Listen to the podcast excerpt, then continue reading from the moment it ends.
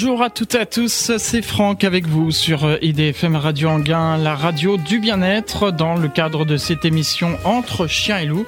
Vous le savez, du lundi au vendredi de 17h15 à 18h et c'est la rubrique À toi les étoiles aujourd'hui, l'émission qui parle d'astronomie et d'astronautique. Cette émission qui a une marraine et un parrain, la marraine étant Daniel Brio qui est astronome à l'Observatoire de Paris et le parrain étant Jean-François Pellerin, journaliste scientifique se joignent à moi pour vous souhaiter la bienvenue pour cette émission à toi les étoiles. Alors pour ceux qui suivent cette émission euh, de manière assidue, vous vous souvenez qu'au mois de janvier, on devait avoir une émission, on devait parler du mécanisme et de la machine d'anticitaire avec Frédéric Lequèvre qui a eu des petits soucis de santé euh, au dernier moment et qui n'a pas pu être présent.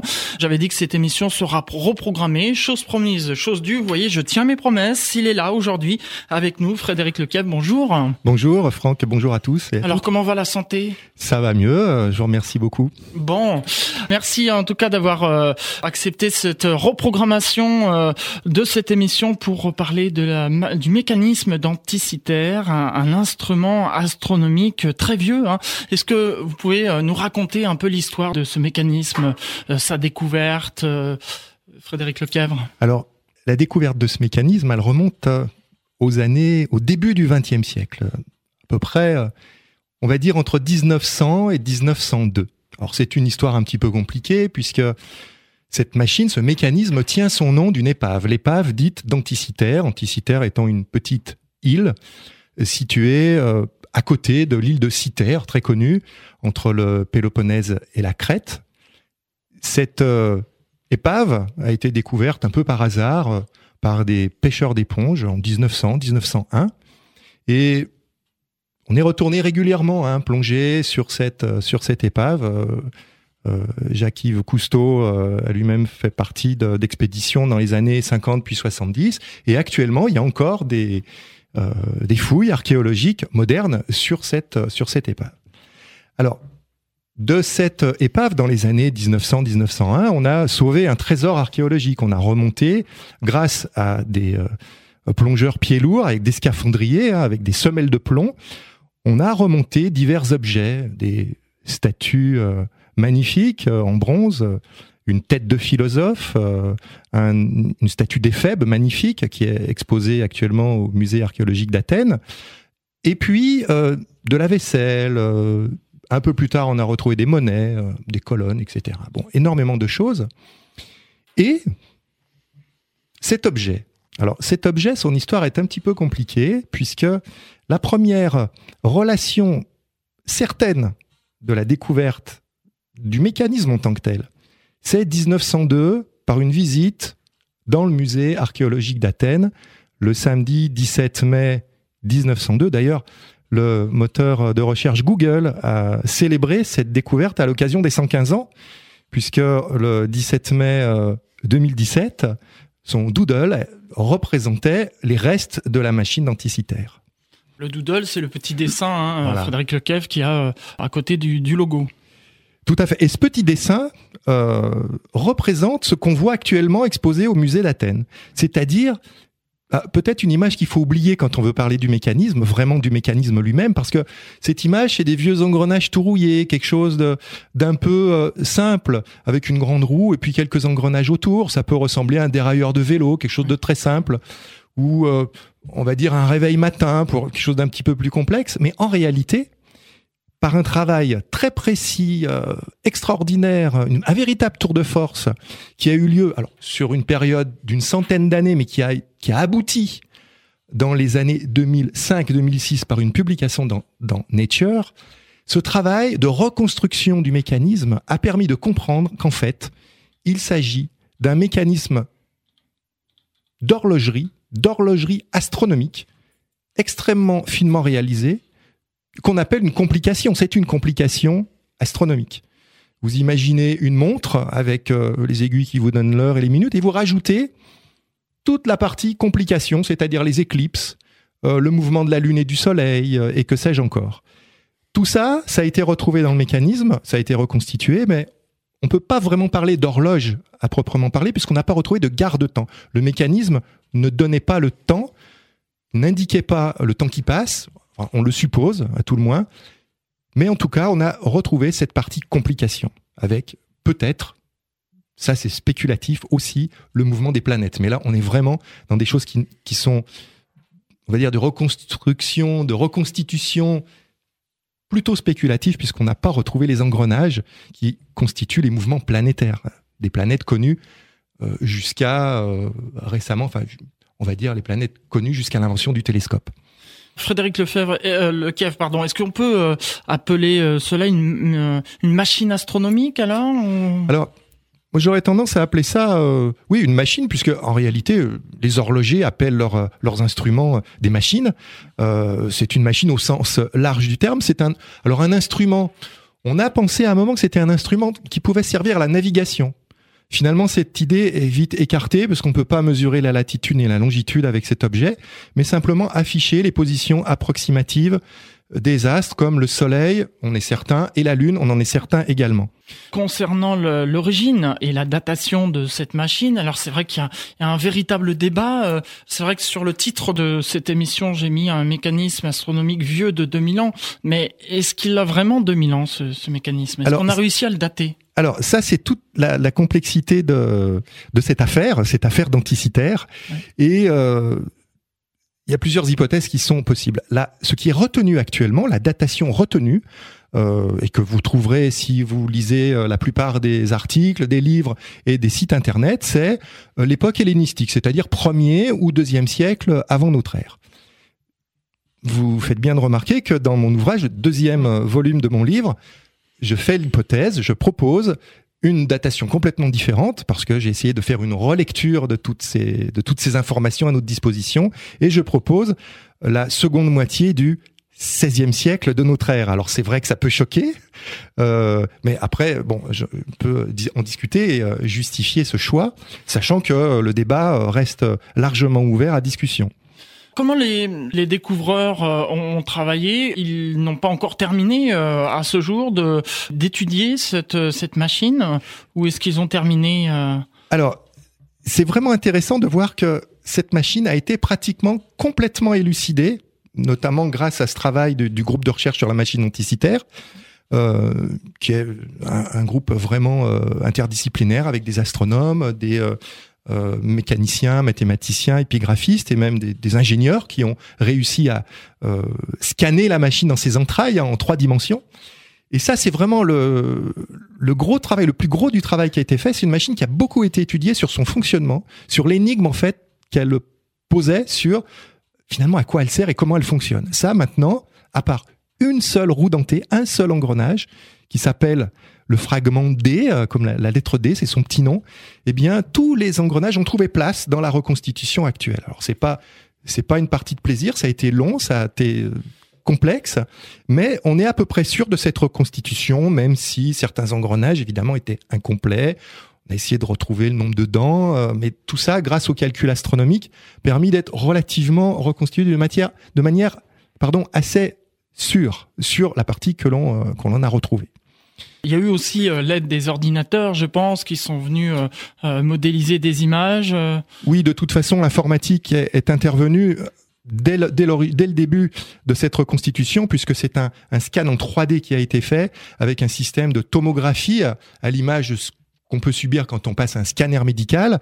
Et là, il faut de l'informatique pour reconstituer les images. C'est incontournable. Et puis ensuite, une fois qu'on a ces images, il faut reconstituer des modèles. Alors ça, on ça fait l'objet d'une autre difficulté de cette affaire, mais c'est plus facile effectivement de faire des modèles informatiques que d'essayer de reconstituer des modèles avec les techniques de l'Antiquité. Ça, c'est quelque chose qui n'a pas pour le moment pas été fait. On gardera euh, quelques minutes en fin d'émission, Frédéric Lequèvre, comme je fais d'habitude, pour poser quelques questions d'auditeurs, mais j'en ai déjà sélectionné quelques-unes, et notamment euh, François qui nous demande, n'y a-t-il pas eu dans, dans l'épave des documents qui auraient été trouvés pour expliquer ce que c'est exactement cette machine? Alors, en fait, le document, c'est la machine elle-même. Ça, on l'a, l'a pas dit jusqu'à présent, mais il faut quand même bien insister sur la machine elle-même. Mmh. Sont gravés, est, est gravé un texte plusieurs textes même, un texte en grec, d'aucuns disent en grec ancien, 3400, environ 3400 caractères ont été déchiffrés. Alors il y en avait plus puisque une partie a été perdue, une partie des caractères sont effacés, sont difficiles à reconstituer. Il y a des mots qui manquent, il y a des passages qui sont un peu obscurs, mais la totalité de ce qui a pu être retrouvé et euh, scanné a pu être traduit et a été publié en 2016. Donc il existe, si ça vous intéresse, il existe un livre que vous pouvez commander sur Internet euh, euh, qui a été publié en 2016, qui s'appelle Les inscriptions. C'est en anglais, je vais le faire en français, j'ai pas un très bon accent. Les inscriptions du mécanisme euh, d'anticitaire et vous le trouvez facilement, vous pouvez le, le, commander et lire ce qui avait décrit sur cette machine. Alors il y a le grec et la traduction en anglais. C'est un ouvrage en anglais malheureusement. Mais on peut toujours, euh, peut-être le traduire. Je ne sais pas s'il y a une traduction en français qui est prévue. Euh, Alors peut-être qu'on pourrait euh, envisager de traduire des passages ou, en tout cas, les plus les passages les plus intéressants pourraient être pourraient être discutés. Cette machine denticitaire, on a donc cherché ses origines. Est-ce qu'on a, on a un, donc c'est un exemplaire unique, mais on sait s'il existait des jumeaux ou c'est vraiment un prototype, si on pourrait dire? Alors c'est sans doute pas un prototype, puisque la réalisation en est extrêmement aboutie. C'est un mécanisme qui est euh, très optimisé. On a euh, des engrenages qui tournent sur d'autres engrenages. On n'a pas d'espace entre les différents trous dentés. Tout est en millefeuille. Hein, vraiment, les plaques tournent les unes contre les autres. On a des axes concentriques, un petit peu à la manière des euh, de la petite aiguille et de la grande aiguille d'une horloge. On a même plus que ça, puisqu'on a environ cinq. Pour, pour, prendre un exemple, on a cinq roues dentées qui tournent sur le même axe géométrique, mais qui tournent avec des, vitesses différentes, trois vitesses différentes, des vitesses euh, euh, astronomiques, hein, de fréquence de rotation d'astres, euh, des vitesses différentes, mais sur des axes concentriques eux-mêmes physiquement différents. Donc on a vraiment une réalisation qui est très fine, tout ça sur quelques millimètres. Hein, c'est vraiment on a par exemple le mécanisme lunaire, la petite bille qui représente la Lune tourne sur elle-même et cette petite bille mesure 6 mm de diamètre. Donc c'est vraiment quelque chose de très abouti, de très optimisé. On a une grande roue dentée qui compte 223 dents. Alors c'est le nombre de lunaisons dans un saros, 223 dans les 18 ans du cycle de reproduction de, des éclipses. Et euh, une roue dentée à 223 dents, c'est pas facile à faire à n'importe quelle époque, euh, que ce soit dans l'Antiquité, à la Renaissance ou même maintenant. En termes artisanal, découper une roue euh, dentée, la diviser en 223, c'est pas facile. Et quand on en tient une, eh bien, on en fait n'en fait pas plusieurs et on essaye de, de réutiliser dans les calculs, et c'est le cas dans la machine anticitaire, de réutiliser plusieurs fois ce nombre. Et c'est le cas dans cette machine. C'est très subtil et quand on regarde euh, ce qui a été fait, reconstitué, on s'aperçoit, on est admiratif euh, de l'intelligence déployée par le concepteur, qui a sans doute réfléchi très longuement, qui avait sans doute fait plusieurs essais. C'est en ce sens-là que, que je dis que c'est pas un prototype, c'est vraiment quelque chose de très abouti. Donc, on sait qu'il n'est pas unique, quelle que soit son époque, il n'est pas unique, il est le résultat d'un aboutissement, c'est le résultat d'une filière, d'une filière technique, mais cette filière technique, on n'en a pas de trace, on n'a pas de trace dans l'Antiquité. On sait que dans l'Antiquité, par exemple, on connaît les mécanismes de Héron euh, d'Alexandrie, qui est un peu postérieur à la machine, hein, si on considère que la machine est bien issue de cette épave. Héron d'Alexandrie fabriquait euh, par exemple, des théâtres mécaniques, euh, fabriquaient des petits automates, une petite machine à propulsion à la vapeur. Mais les descriptions qu'on a dans les textes correspondent à des machines, des petites machines qui sont assez simples. Pour prendre un exemple, une illustration. On sait que dans l'Antiquité, les musiciens, les physiciens et les mathématiciens connaissaient le principe des cordes vibrantes. Bon, ils utilisaient des harpes. C'est pas pour autant qu'avec des cordes vibrantes, ils fabriquaient des pianos. Mm. Eh bien, la différence entre le principe des engrenages, des quelques engrenages pour démultiplier des vitesses, on va dire que c'est la harpe, et anticitaire, c'est le piano. On a vraiment un gap énorme de technique, de technologie entre ce que l'on sait, ce que l'on a pu voir dans les textes et dans le mobilier archéologique, on a retrouvé des horloges de l'Antiquité. Hein. Il existe peu, d'exemplaires, mais il y en a. Il y a quelques disques en bronze qui ont été retrouvés. On a également des descriptions de la tour des vents à Athènes, euh, notamment chez Vitruve. On, on connaît euh, le niveau euh de réalisation courant dans l'Antiquité hellénistique. Et cet objet-là, eh bien finalement, on n'a aucun autre exemplaire qui pourrait nous dire oui, ça correspond et c'est le témoignage de toute une époque et de toute une filière. C'est en cela qu'on a vraiment une difficulté et un problème, d'autant qu'on ne sait pas actuellement, on ne sait pas reconstruire la machine avec les moyens de l'époque. Et c'est ça qui est passionnant, justement, Frédéric Lequèvre. On parle de la machine denticitaire. Aujourd'hui, on va s'interrompre quelques instants avec un peu de musique chez Enrique Iglesias, son titre Sublime la radio. on se retrouve juste après pour la suite de cette émission Entre chien et loup, à toi les étoiles.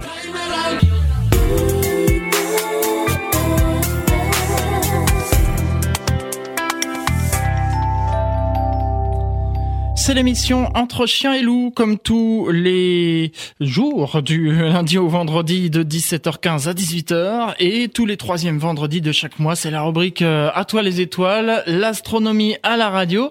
On parle de la machine denticitaire aujourd'hui avec Frédéric Lequèvre qui est notre invité. Euh, nous parlions juste avant cette pause musicale donc de, de, cette datation de cette machine et vous vouliez euh, revenir justement sur ce, cette histoire de datation qui n'est vraiment pas évidente. Hein. Et oui, c'est pas évident parce que en fait, j'ai pas tout à fait répondu à la question quand vous, quand vous avez demandé, mais est-ce qu'on a réussi à la dater? En fait, les datations sont contextuelles et relatives dans, dans cette affaire. On n'a pas euh, de datation absolue de l'objet. Cet objet a été, comme j'ai dit tout à l'heure, extrêmement bien étudié dans sa fonction, mais euh, il a été complètement décortiqué, mais il n'a pas été euh, analysé dans sa composition complètement. C'est-à-dire que euh, on affirme qu'il s'agit de bronze, par exemple. on est à peu près certain qu'il s'agit d'un alliage de cuivre. il y avait une caisse en bois. Hein, c'était donc le, le, mécanisme était abrité dans une espèce de petit boîtier de la taille d'une on va dire, d'une petite euh, boîte de chaussures un peu plate, hein, une boîte d'escarpins, on va dire, euh, 18 cm de, de, large, 30 cm de long, entre 8 et 10 cm d'épaisseur. Ça, c'était en bois. Ce bois, il en reste pas grand-chose, comme vous, pouvez l'imaginer. Cette machine sort de l'eau, évidemment. Euh, ce bois a été protégé avec euh, une résine, avec une sorte de lac, le, peu qu'il en reste. Euh, et donc, il n'est pas possible de le dater avec le carbone 14. Euh, et le métal lui-même n'a pas été analysé de manière systématique. Il y a eu des analyses qui ont été faites dans les années 50 et qui ont été reproduites assez récemment, mais qui ne concernent que des petits fragments de, corrosion en fait. Et ces analyses sont assez peu quantitatives. Les, analyses qui ont été faites dans les années 50 euh, et 70 euh, ont été faites avec une énorme marge d'erreur, hein, avec euh, plus de 5% de marge d'erreur sur, par exemple, un composant qui est l'étain, qui, doit certainement exister dans ces alliages. Ces premières analyses donnent, par exemple, du cuivre, évidemment, un peu d'étain, pas de plomb, bizarrement, pour pour un, alliage de cuivre de cette époque présumée. Les récentes analyses donnent d'autres résultats avec de l'étain en proportion variable, euh, du cuivre toujours, et puis du plomb. Alors on a des choses un petit peu contradictoires qui semblent montrer que, en fonction de l'endroit où on regarde et des fragments qu'on regarde, euh, eh bien on a des choses un peu variables. Il faut savoir aussi que pour graver, puisque le texte dont j'ai parlé tout à l'heure était gravé, il faut un matériau particulier qui soit assez tendre pour graver au burin. Et on n'a pas la même composition quand on veut faire des engrenages. Et actuellement, on n'a pas d'analyse systématique comme on pourrait l'avoir pour d'autres objets. Hein. Euh, par exemple, vous savez que si on, on, regarde par exemple au musée du Louvre, euh, il y a une manip de physique euh, dans les sous-sols du Louvre qui s'appelle Aglaé et qui permet, avec un accélérateur de particules particuliers, qui permet de travailler à l'air libre, donc de placer des objets sous le faisceau, euh, de faire des analyses. De, une telle analyse n'a pas eu lieu pour cette machine denticitaire. Donc ça laisse beaucoup de possibilités, tout comme la présence ou non de cette machine effectivement dans l'épave laisse beaucoup de possibilités, puisque en 1900-1902, l'archéologie moderne, scientifique, n'existait pas et qu'on ne sait pas exactement à quel endroit de l'épave, ou si elle a été retrouvée à côté de l'épave, ou un peu plus loin, ou même ailleurs, complètement ailleurs, ou dans le musée, on ne sait pas. Euh, on a des faisceaux d'indices, mais on ne peut pas assurer où se trouvait la machine dans l'épave, comme on pourrait le dire maintenant avec une une archéologie scientifique prend des photos, quadrille, relève les coordonnées GPS euh, et que sais-je encore. Vous voulez dire en fait que cette pièce aurait pu être rapportée après le naufrage du bateau ou... Euh Alors c'est une possibilité, mais en fait on n'en sait pas grand-chose. Elle aurait pu être découverte après. Alors il y a des textes qui parlent d'objets euh, avec des inscriptions euh, qui auraient été euh, remontées de, de, du fond de l'épave, enfin du, du, fond de la mer, en 1901 mais on n'a pas de certitude vraiment qu'il s'agit de la, machine. Ça pourrait être la machine, euh, bon, mais on n'a pas de certitude. Quand bien même euh, elle était remontée de cette euh, épave, on sait en archéologie qu'il y a des parfois des circonstances ou des coïncidences extraordinaires qui se produisent, alors qui après coup peuvent nous paraître comme des choses vraiment complètement improbables, mais qui se produisent. Par exemple, une des premières euh, fouille archéologique euh, vraiment scientifique qui a été menée au large de, Marseille dans les années 1950. Euh, on a commencé par fouiller une épave et puis on s'est aperçu plusieurs années après qu'il s'agissait de deux épaves enchevêtrées qui avaient sombré à 100 ans d'écart environ. Alors, ce qui peut se produire avec deux épaves peut très bien se produire avec une épave et un objet. Évidemment, avec Anticitaire, on sait qu'il n'y a pas deux épaves. On est à peu près, on est même certain qu'il n'y a qu'une seule épave. Alors ça laisse des possibilités. Vous allez dire que c'est peut-être un peu tiré par les cheveux, que imaginer ça, c'est vraiment très très très improbable. Mais en réalité, quand on regarde les tous les naufrages qui ont eu lieu et toutes les possibilités historiques, on, serait bien normal d'affirmer qu'une telle coïncidence n'ait pas eu lieu. Donc je dis pas que c'est vraiment ça qui s'est produit, mais en tout cas, cette incertitude due à l'époque début du XXe siècle euh, nous laisse euh, tout un champ des possibles. C'est une hypothèse qu'il faut pas négliger, euh, Frédéric Lequèvre. Vous nous parliez tout à l'heure de la datation au carbone 14 euh, qui était impossible. Alors ça, ça me surprend un peu. Pourquoi on, on peut pas euh, Pourtant, c'est efficace. Alors c'est efficace quand on a un bois qui n'est pas contaminé. Et alors d'une part, il reste très peu euh, de bois. Il reste vraiment, on peut, on peut le voir sur les photos actuellement. Il faut savoir que c'est du bois, mais sur les, sur un coin de la machine, il y a une petite, petit coin en angle, angle droit. Et sur ce, ce, petit morceau de métal, il reste des résidus accrochés, des résidus de bois. Et euh, ce bois, malheureusement, il était contaminé puisque l'ensemble de la machine, pour la protéger, euh, au début du XXe siècle, a été recouverte d'une laque euh, organique euh, qui permet de conserver permettait à l'époque de conserver les objets archéologiques pour éviter la corrosion, euh, euh, l'attaque par l'humidité, etc. Et ça, ça a contaminé euh, le bois et on ne peut par conséquent plus faire de datation carbone 14 sur cet objet. Alors je rappelle Frédéric Lequèvre qu'on gardera quelques minutes en fin d'émission pour les, les questions d'auditeurs, mais Jérémy qui nous demande avec l'avancée des technologies actuelles, c'est vrai qu'à l'époque où on a fait la découverte et maintenant on peut faire des choses qu'on ne pouvait pas faire à l'époque, pourquoi ne pas reprendre tout à zéro, c'est-à-dire retourner sur le lieu de la découverte pour rechercher et peut-être trouver des choses qui n'étaient pas possibles ou qu'on n'avait pas fait attention à l'époque? Alors c'est ce qui se fait actuellement, ah. c'est-à-dire qu'il y a des campagnes euh, tous les ans, il y a une campagne euh, de, de fouilles archéologiques euh, qui euh, retourne sur cette épave. Ça s'appelle d'ailleurs Retour à Anticitaire. Et euh, on a d'ailleurs remonté des objets régulièrement. Alors on a entendu parler en 2016, on a retrouvé plusieurs objets et on a même retrouvé un, os, un, fragment de squelette humain. Ça c'était vraiment intéressant. et a été retrouvé récemment, donc tout juste après euh, la sortie ou en, concomitamment à la sortie de mon livre, euh, un objet qui avait été annoncé dans la presse comme étant possiblement un fragment de la machine denticitaire.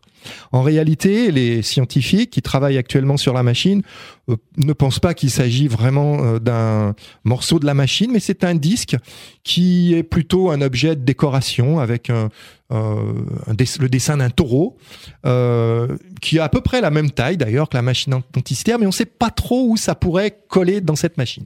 Donc les chercheurs qui travaillent actuellement sur la machine ne pensent pas, en tout cas il n'y a pas d'unanimité pour dire que c'est, euh, et c'est très peu probable en réalité que ce soit un morceau de, de cette machine. On ne sait pas trop où ça pourrait aller.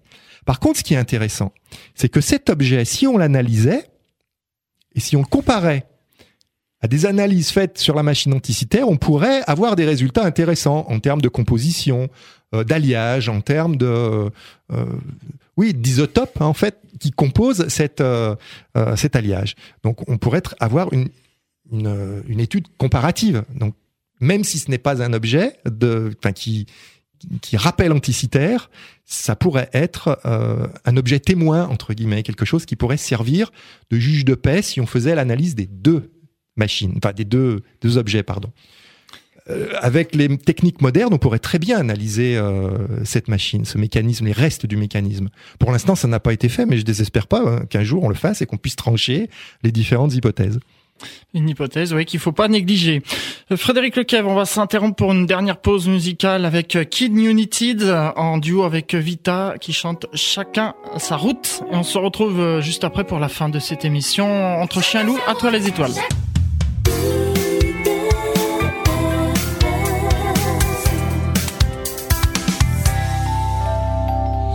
Émission Entre chiens et loups, l'émission À toi les étoiles, rubrique euh, astronomie À toi les étoiles, tous les troisièmes vendredis de chaque mois, 17h15, 18h. Frédéric Lequèvre est mon invité. On parle de la machine, du mécanisme d'anticitaire. Frédéric Lequèvre, vous avez fait, euh, vous avez sorti deux ouvrages, justement, qui parlent de cette machine. Oui, alors deux ouvrages, en fait, c'est un livre en deux tomes, ça représente à peu près 150 pages sur les deux ouvrages, 152 pages exactement. On a un premier tome qui décrit la machine, donc c'est un petit peu ce que ce que j'ai raconté tout à l'heure, comment elle fonctionne, euh, les fonctions des engrenages. Euh, il y a même, euh, si on veut s'amuser à la refaire, il y a les plans à la fin avec les calculs pour retrouver les vitesses de rotation liées aux, aux astres, à la Lune et au Soleil. Euh, ça, c'est la partie, on va dire, la plus consensuelle de l'ouvrage, puisqu'il s'agit de reprendre, de vulgariser ce que l'on sait sur le fonctionnement de cette machine, ce qu'elle ce sait faire, ce qu'elle ne sait pas faire, parce que c'est pas non plus, euh, euh, c'est peut-être un miracle grec, mais en tout cas, c'est pas une machine, contrairement à ce qu'on peut parfois lire, qui, qui sait prédire les éclipses à la minute ou à la seconde près, même parfois on, on entend ça. Le deuxième volume s'intéresse à à notre débat, c'est-à-dire à, la question de la datation. Quels sont les quel est le faisceau d'indices sur euh, euh les dates possibles euh, de cet objet? Et ça, c'est la partie la plus, on va dire, la plus euh, controversée de ce débat. Donc les, les, deux ouvrages sont bien distincts et d'ailleurs on n'est pas obligé, on, peut très bien les distinguer complètement tous les deux controversé, mais je peux préciser pour avoir lu l'ouvrage que c'est une, euh, une supposition en fait que vous nous donnez, ce n'est pas une affirmation. Euh, alors c'est une proposition. Voilà. C'est une proposition à laquelle, pour, enfin, qui est pour l'instant à laquelle je tiens. Euh, je vais pas dire que je suis euh, entre chien et loup, entre deux eaux ou dans le relativisme le plus le plus complet. Je pense avancer des arguments plutôt En tout cas, s'ils sont pas convaincants pour tout le monde, ils, arrivent à me convaincre moi, ce qui est déjà pas mal. Et euh, je suis bien, évidemment tout prêt à revenir sur euh, cette idée si d'autres preuves arrivent, si évidemment on arrive à euh, complètement analyser cette machine et à prouver qu'elle qu'elle était de l'époque hellénistique ou même qu'elle était présente dans cette épave, ça réglerait définitivement la question. Ceci dit, euh, bon, euh, c'est quand même un, débat intéressant. Et je pensais, même avant même, quand j'ai commencé l'ouvrage, pour parler un petit peu de l'histoire de, ce livre, euh, je pensais que vraiment, j'avais pas l'opinion actuelle. C'est-à-dire que c'était vraiment, pour moi, un objet de l'Antiquité. Et puis, j'avais même commencé à rédiger un premier tome avec la vulgarisation de tout ce qu'on peut raconter habituellement sur le lien avec l'Antiquité. Et puis j'ai décidé au fur et à mesure de revoir le point de vue parce qu'avec les éléments qui m'arrivaient, euh, j'ai reconsidéré la question. Alors euh, voilà, c'est une autre proposition. En tout cas, c'est une relecture. Et vous êtes basé sur quoi? Alors, je me suis basé beaucoup sur les travaux euh, des chercheurs. C'est-à-dire que, contrairement à ce qu'on peut parfois entendre, ce n'est pas une remise en cause complète euh, de, du siècle de, recherche sur, euh, sur cette machine. C'est une relecture. Donc je tiens en compte, je prends en compte euh, les travaux qui ont été faits euh, dans leurs forces et aussi dans leurs faiblesses. Et j'insiste aussi sur les faiblesses. Je, je n'emmène personne en bateau, trop loin. Hein, c'est bon un peu l'image qui, qui, convient.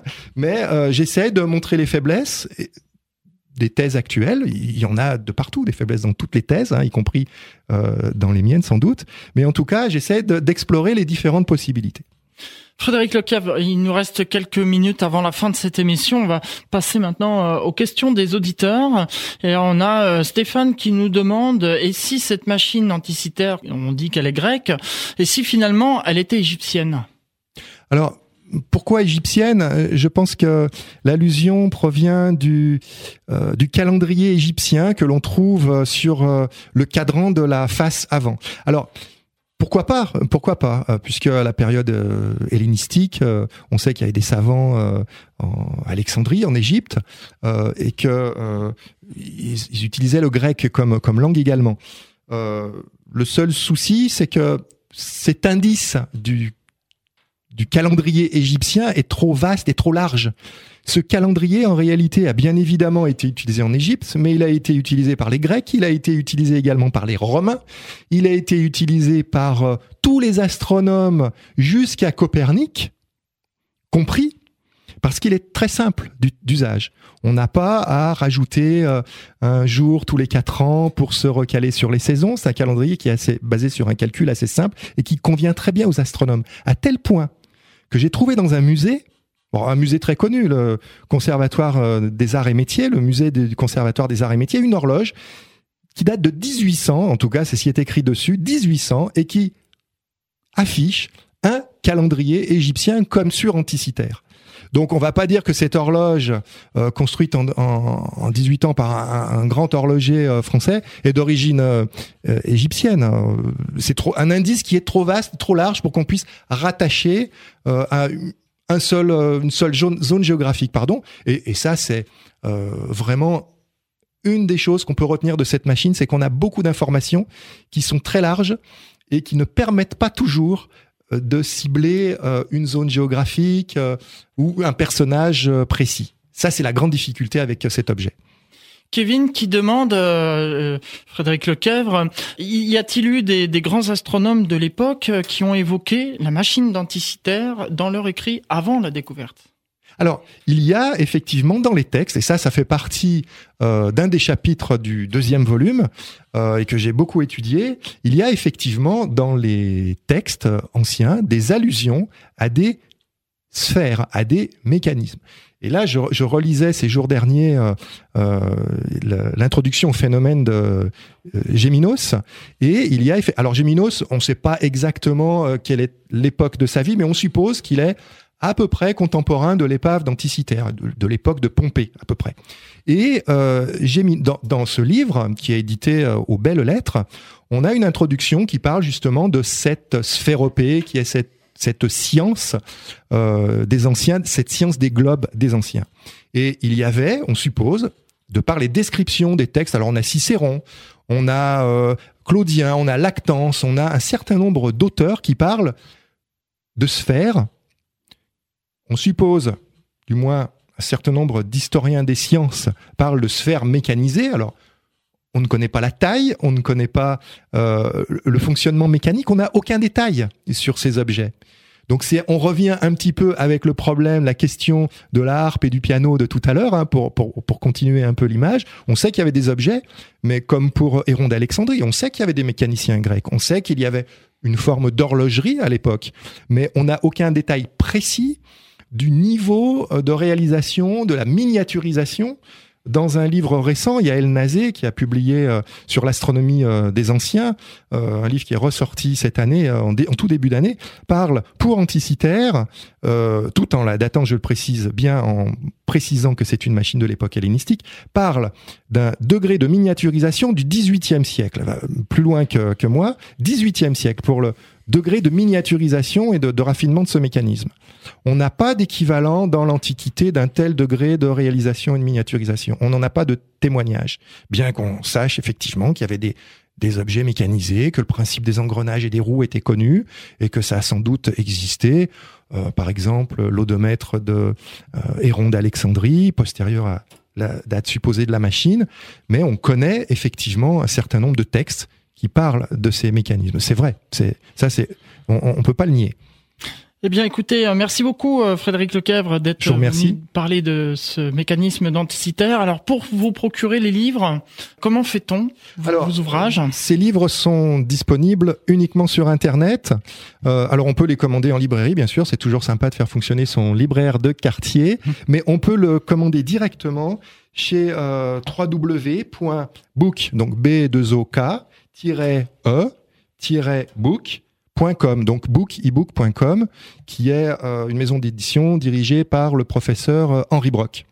Est-ce qu'on peut rappeler le, titre de vos deux ouvrages? Alors, les deux ouvrages s'intitulent euh, L'ordinateur d'Archimède, en référence à, au mécanicien Archimède, puisque c'était un des, des, génies de la mécanique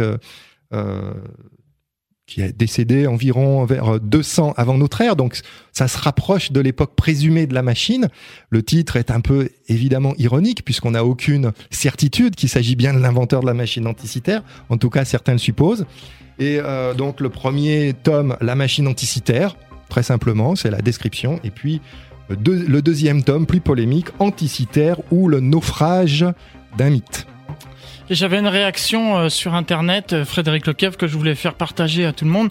Quelqu'un qui disait, euh, ces gens qui dit, loin de moi de croire aux extraterrestres, mais c'est quand même curieux cette machine dont personne ne peut expliquer et personne ne peut reproduire. Voilà, c'était alors non, très rapidement. alors, très très rapidement. Alors très rapidement, non, cette machine, pour moi, elle est bien. Je pense qu'elle est bien humaine, puisque, comme je le dis dans le livre, au XVIe siècle, on a su faire, on a su fabriquer de telles machines.